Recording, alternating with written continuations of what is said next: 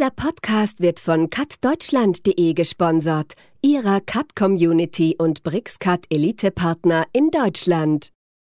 Aber die Funktion, die dahinter steckt, die konnte ich mit BIM nicht abdecken. Und das war für mich also immer so ein Handicap, wo ich gesagt habe, na, BIM ist gut und schön, aber für die Gebäudeautomation reicht es nicht.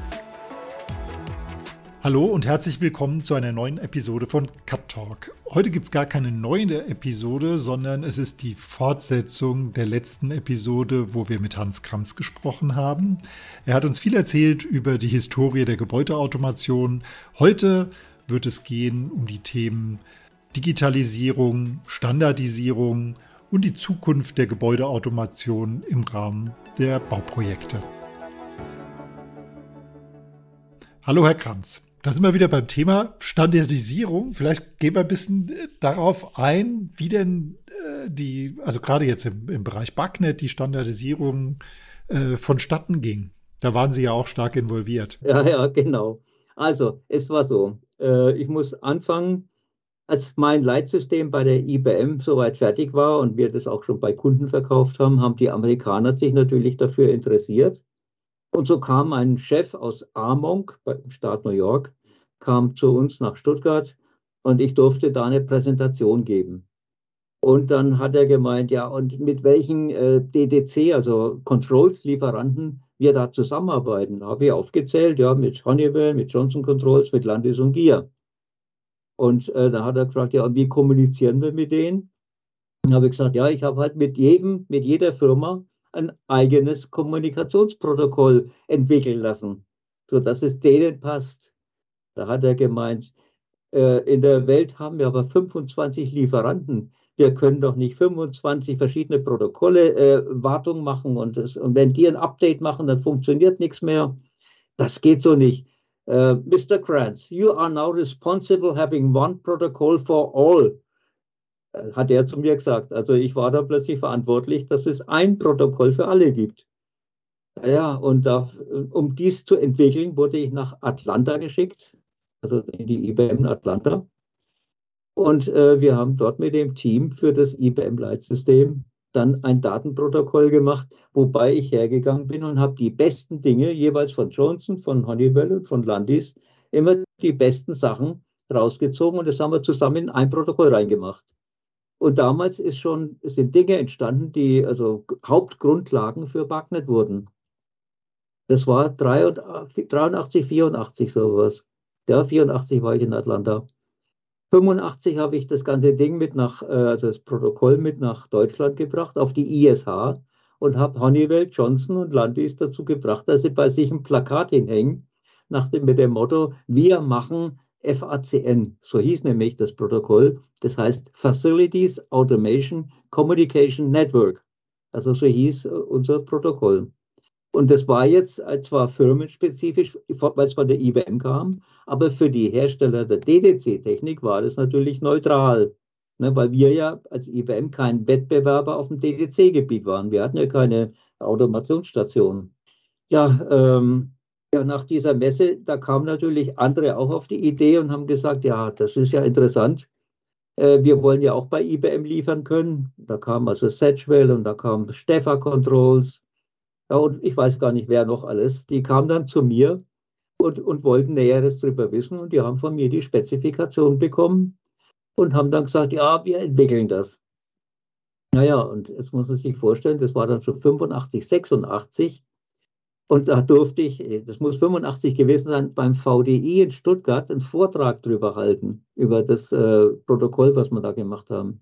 Und da saß der Herr Baumann, der Herr Riebert Baumann von der Oberfinanzdirektion Stuttgart drin. Und der Herr Riebert Baumann sagte zu mir dann, Herr Kranz, könnten Sie mich mal da äh, in Stuttgart in meinem Büro besuchen, in der Oberfinanzdirektion?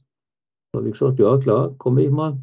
Und da hat er mir quasi gesagt, also Herr Kranz, das, was Sie da gemacht haben, das brauche ich auch. Es geht nur nicht, dass da IBM draufsteht. Ähm, könnte man da, also könnte ich von Ihnen die Spezifikation bekommen? Da habe ich gesagt, ja klar, das, die verkaufen wir nicht, die, die, die kann jeder haben. Also es war offen, wenn man so will. Ne?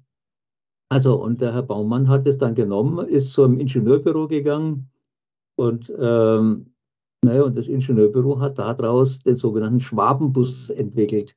Das wurde dann später ein FND, firmenneutrales Datenübertragungssystem. Und es hieß FND 87, weil es da fertig sein sollte. Nun, da war das erste Pilotprojekt, war die Universität in Ulm. Da hatte Johnson und Landis und Gier zusammen äh, Projekt und das sollte halt in einer Leitzentrale, sollten die Daten vom anderen ankommen. Und das, dafür hat man dann FND genommen. Und als ich das Projekt mal besucht hatte, da habe ich also einen innerlichen Lachkrampf bekommen, weil nämlich die Landis- und Gier-Leute die Daten, die vom äh, Johnson Controls kamen, bei sich auf dem Leitsystem nur durchgeroutet haben auf dem Drucker. Und wenn da so eine Meldung kam, dann hat er halt der Drucker losgerattert, aber im Bildschirm hat man nichts gesehen. Man hat also nur die Daten durchgeroutet auf dem Drucker. Äh, hat also mit dem Protokoll wenig zu tun gehabt, ne, mit dem richtigen Datenprotokoll.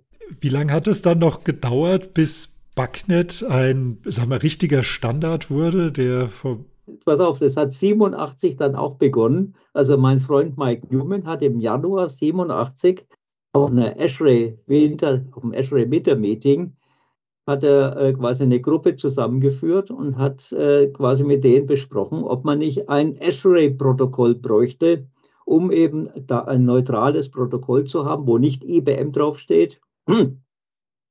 Ja, und äh, da hat sich dann das gegründet, diese sogenannte äh, Stand, das Standardprojektkomitee 135 bei der ASHRAE.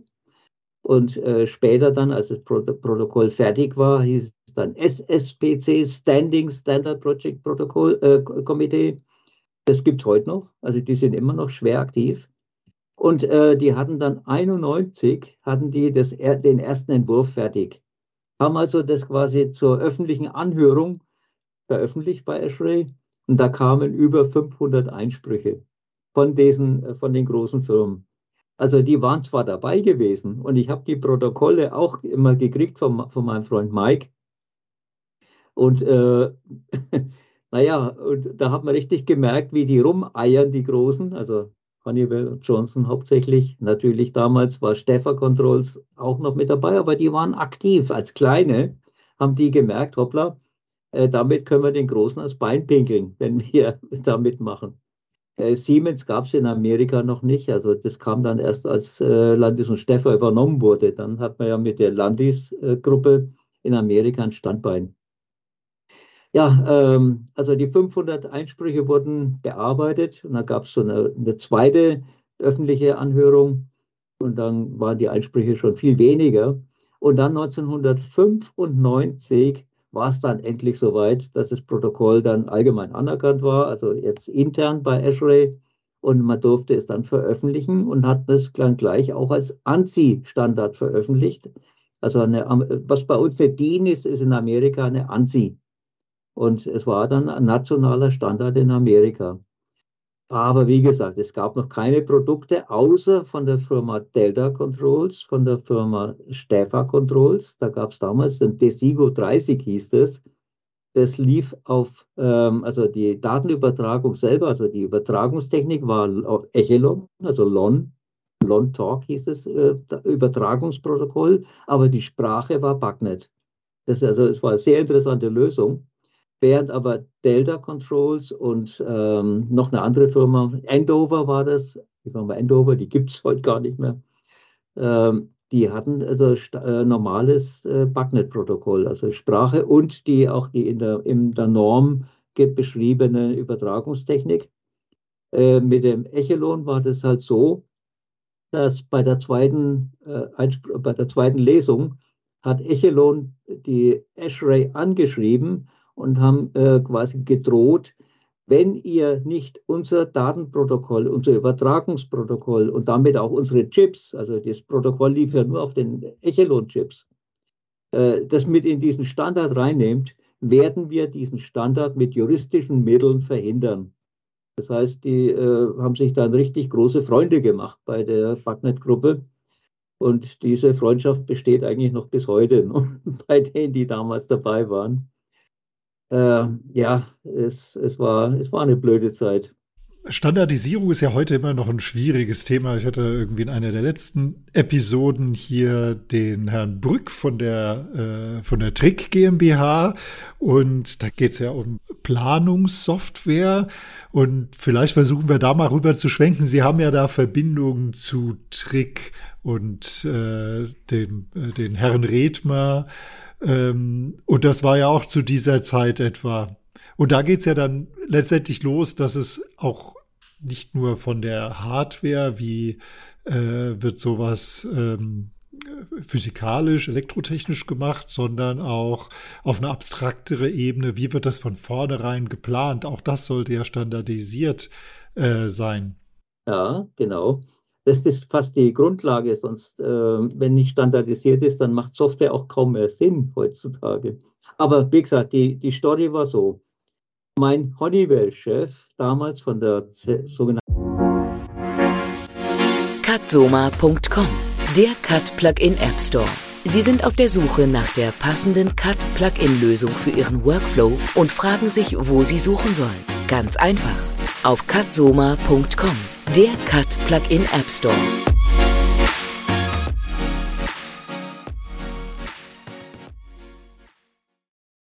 Zentralprojektierung äh, wurde der Planer für den Flughafen München 2, MUG 2.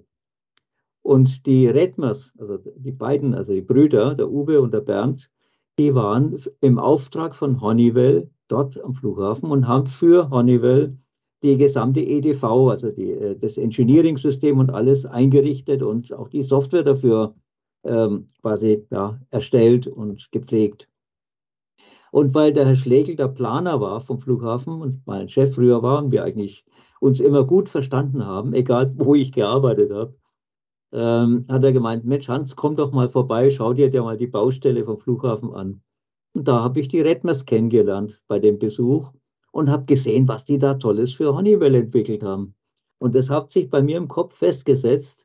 Und als dann später, das war dann 1991, der Siemens, die Firma Siemens, mich von der IBM mit dem Headhunter weggeholt hat, da habe ich gesagt, ja, und bei Siemens gibt es überhaupt kein so ein schönes Tool, wo man also rationell ingenieren kann und wo man so rationell arbeiten kann und vor allem planen kann. Da habe ich dann mit den Redmers gesprochen und äh, gesagt, sag mal, äh, kann man euer System nicht so machen, dass es nicht nur für Honeywell ist, sondern dass andere auch was davon haben. Naja, und das war dann zufällig so, dass der Flughafen war gerade fertig äh, da haben sich die beiden dann äh, selbstständig gemacht. Der Bernd Redmer als Projektleiter, als Bauleiter für die Gebäudeautomation und der Uwe mit seiner äh, Trick-Software, äh, später dann Mervisoft genannt. Ne? Mervi war ja seine Frau, die Finnin. Und ähm, ja, naja, ich habe dann dem Uwe Redmer die Gelegenheit gegeben, beim VDMA äh, bei einer Sitzung, wo alle Vorstände der Gebäudeautomationsfirmen zusammensaßen. Also ich wurde von Siemens dorthin geschickt. Ich war da im Wirtschaftsausschuss und war immer im Vorst in den Vorstandssitzungen dabei vom VDMA als Siemens-Vertreter. Da habe ich dann dem Redner die Gelegenheit gegeben, dass er dort das mal vorstellt. Und ich muss sagen, alle waren begeistert von de der Möglichkeit, eine Planungssoftware zu haben, ein Planungstool zu haben. Und, ähm, aber die Redmers waren ja nicht diejenigen, die Klimaanlagen planen, gebaut haben und, und äh, Heizungsanlagen. Äh, das, äh, das gehört ja nicht zu der Software dazu. Ich habe aber gesagt, irgendwie braucht man ja da eine Grundlage, damit äh, ein bisschen Standardisierung auch in, die, in den Anlagenbau reinkommt.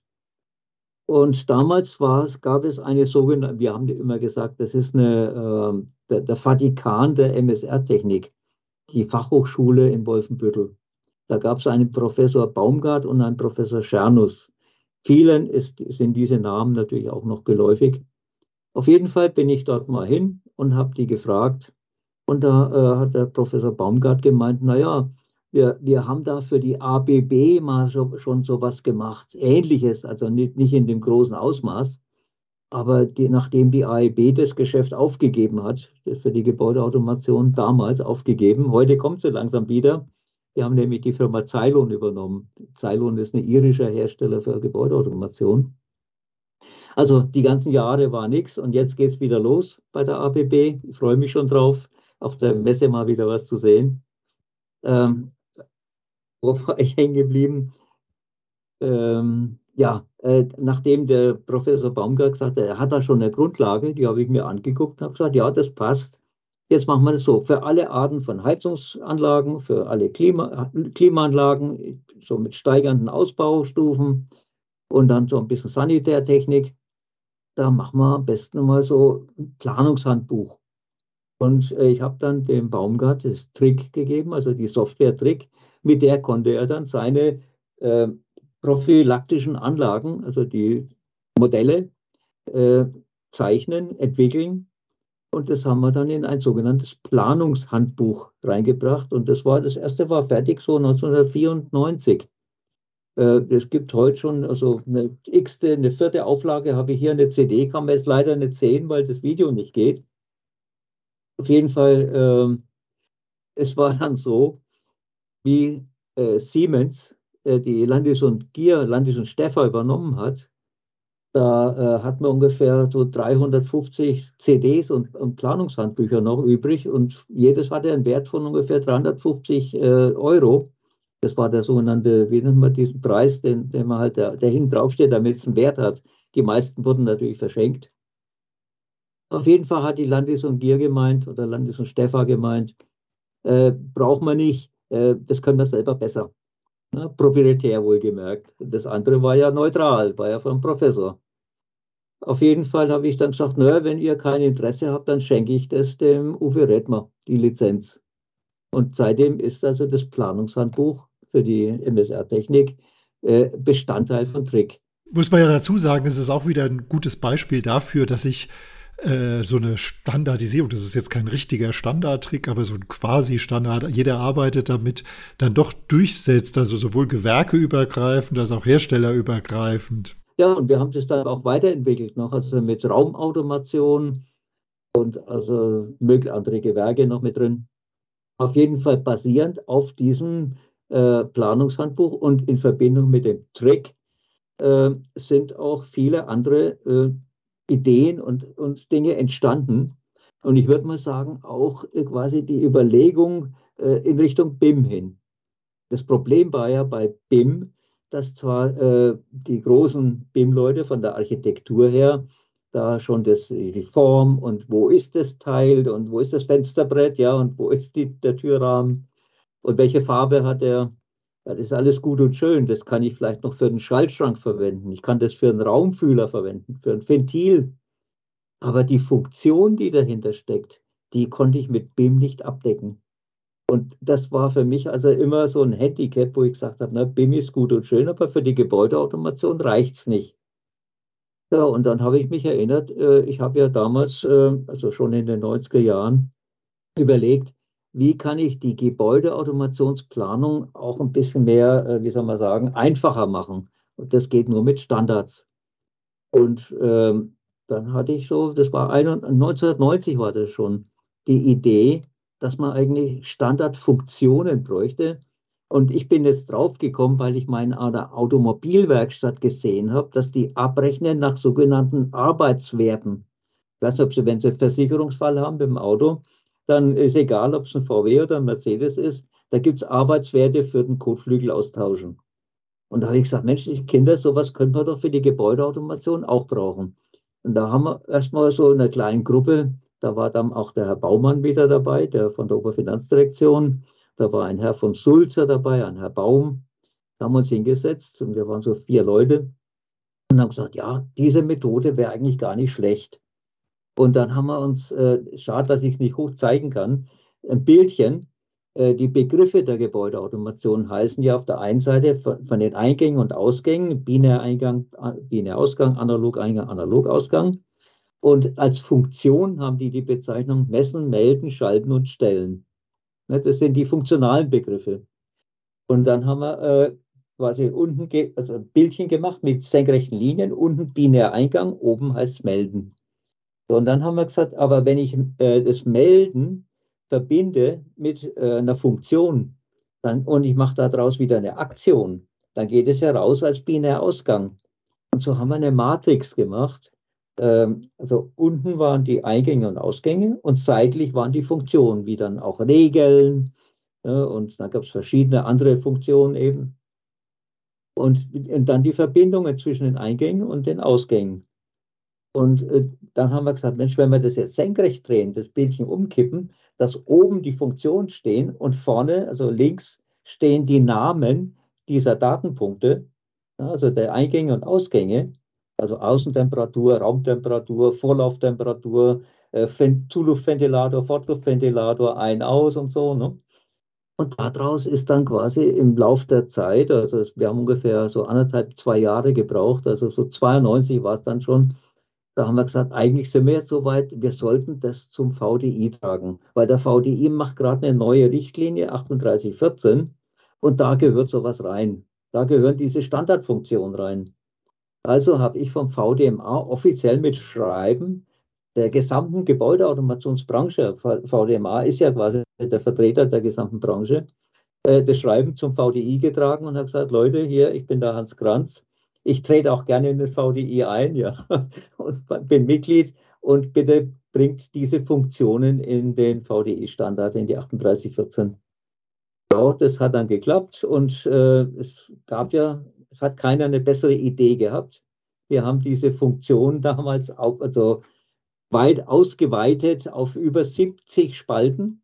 Das war der erste Wurf. 70 Funktionen. Äh, auf, auf zwei DIN A4-Blätter verteilt, die Funktionsliste. So heißt das Ding, Gebäudeautomationsfunktionsliste, GAFL abgekürzt. Ja, und das war 95. Und diese Liste habe ich dann, weil damals gerade angefangen hat mit Europanormen, also bei CEN, bei dem Komitee für europäische Normung, da hat mich dann der VDMA hingeschickt, übers, also VDMA übers DIN nach CEN. Und da habe ich das, äh, diese 70 Spalten mitgenommen und habe die vorgestellt. Ich, ich weiß noch so gut, es war in Paris am Flughafen, am Charles de Gaulle Flughafen in einem Hotel. Ich glaube, das Hotel, wo da später mal die Concorde reingeflogen ist. Äh, ja, und äh, da haben die anderen, die Engländer, die Franzosen, die Belgier, die Österreicher, die Italiener gesagt, Mensch, ihr seid ja verrückt. 70 Spalten, 70 Funktionen das kann sich kein Mensch merken. Und außerdem sind zwei DIN A4-Blätter auf einer Baustelle nicht händelbar. Da habe ich innerlich schon gegrinst und habe gesagt, ja, passt eigentlich, dann tun wir die ein bisschen reduzieren. Und habe ich mit den Engländern und Franzosen haben wir dann schön gearbeitet. Nur die Franzosen hatten damals gesagt, äh, wir brauchen aber noch, noch eine weitere Funktion. Und die Funktion ist heute noch drin und die ist jetzt verdammt wichtig geworden. Und zwar das sogenannte tarifabhängige Steuern. Also wenn der Stromtarif oder Gastarif, ne, der wird, äh, ist in Frankreich damals schon variabel gewesen. Das heißt, wenn man die Heizzeitoptimierung aktiviert hat, in Deutschland war das ja kein Problem. So spät wie möglich die Heizung einschalten, spare ich viel Öl ne, oder Gas. Aber in Frankreich war es so, wenn ich die äh, zu einer Niedertarifzeit das Gebäude hochgeheizt habe und sagen wir morgens um 6 Uhr wird dann plötzlich der Strom oder das Gas teurer, also bei den Franzosen hauptsächlich der Strom, dann ist es viel billiger, wenn ich schon um 4 Uhr anfange, anstatt um 6 Uhr mit dem Aufheizen. Das liegt, das liegt daran, dass die, dass die Franzosen halt so sehr stark mit den Atomkraftwerken und darüber auch heizen. Ja, genau, das ist es. Fast jedes Haus hat eine elektrische Heizung dort. Deswegen durften wir ja, wie die, äh, die Franzosen ihre Kernkraftwerke gewartet haben letztes Jahr, mit unserem teuren Gas denen den Strom machen. Ne? Aber dafür, dafür können sie uns dann jetzt mit ihren Kernkraftwerken aushelfen, ne, weil jetzt sind sie ja dann fit, solange noch Wasser in den Flüssen fließt, ja. Kommen wir vielleicht zum Schluss äh, unseres Gesprächs mal so ein bisschen auf, wir hatten schon über Digitalisierung der Baubranche im Allgemeinen und BIM. Äh, man hat ja heute das Gefühl, das geht schon unglaublich viel. Auf der anderen Seite die Gebäudeautomation, da habe ich hier auch mal mit einem Planer gesprochen, der sagte, wir sind immer diejenigen, die ganz am Ende kommen und dann müssen wir den, was die anderen verzapft haben, ausbaden. Äh, wie wird denn Ihrer Meinung nach, äh, wo wird denn die Reise hingehen? Wird die ähm, äh, Planung der Gebäudeautomation mehr integraler Bestandteil der Bauplanung allgemein im BIM werden oder sind die Gebäudeautomatisierer immer die Gelackmeierten, die am Ende kommen? Ja, ja, es, es wird noch lange so bleiben, dass die Gebäudeautomatisierer quasi die Letzten sind, weil das äh, ist halt so, man kann ja erst einen Fühler montieren, wenn der Kanal da ist, ne? oder das Rohr. Nee, aber bei der Planung könnte man natürlich schon viel, viel früher anfangen. Und da habe ich also ganz große Hoffnung, in, gerade in BIM, dass man dann endlich dran denkt, dass man auch über die Funktion der Anlagen sich Gedanken machen muss. Und ich habe genau für diesen Zweck, um das auch zu beschleunigen, äh, schon 2016 äh, hat sich das so äh, glücklich gefügt. Da hat mich das österreichische Bundesheer gerufen, um denen zu helfen, 300 Liegenschaften mit, also jede, jede Liegenschaft hat 3000 Datenpunkte, so ungefähr, äh, dass diese äh, Liegenschaften per Backnet nach Wien ins Verteidigungsministerium vernetzt werden. Und dort ist quasi die Leitzentrale. Aber nachdem ja die, jede Liegenschaft mit einem anderen Hersteller ausgerüstet war oder ist, äh, musste natürlich da schon ein Standard gemacht werden. Jetzt nicht nur ein Standard der, wie Backnet zur Übertragung, sondern auch ein Standard für den Anlagenbau, sodass die in Wien, egal ob jetzt das eine Zirkulationspumpe fürs Warmwasser in Salzburg oder in Kärnten ist oder in Innsbruck, das müssen gleiche Datenpunkte sein, sonst äh, funktioniert das Ganze nicht. Und so habe ich dann quasi mit den Österreichern, ich habe denen halt geholfen, äh, da einen Standard zu entwickeln, und das haben wir dann später den digitalen Zwilling genannt. Digitaler Zwilling der Gebäudeautomation. Und dazu gehörte natürlich auch einheitliche Benamsung dieser Datenpunkte. Also die müssen wirklich gleich sein, als, als wie ein Schlüssel. Das heißt, egal ob das Ding jetzt in, in Innsbruck oder in Salzburg ist, da ist eben dann nur der Ort der Unterschied. Aber wenn es dann das Gebäude 1 in, in, in der Kaserne in Salzburg ist oder in der Kaserne in Innsbruck, dann ist es halt Gebäude 1 und da ist es die Trinkwasservorlauftemperatur und, und das muss halt überall gleich benannt sein, was ja bisher überhaupt nicht war. Da hat jede Firma hat da ihren, na, ihren, ihren na, wie soll man sagen, ihren Schmäh reingebracht in Österreich.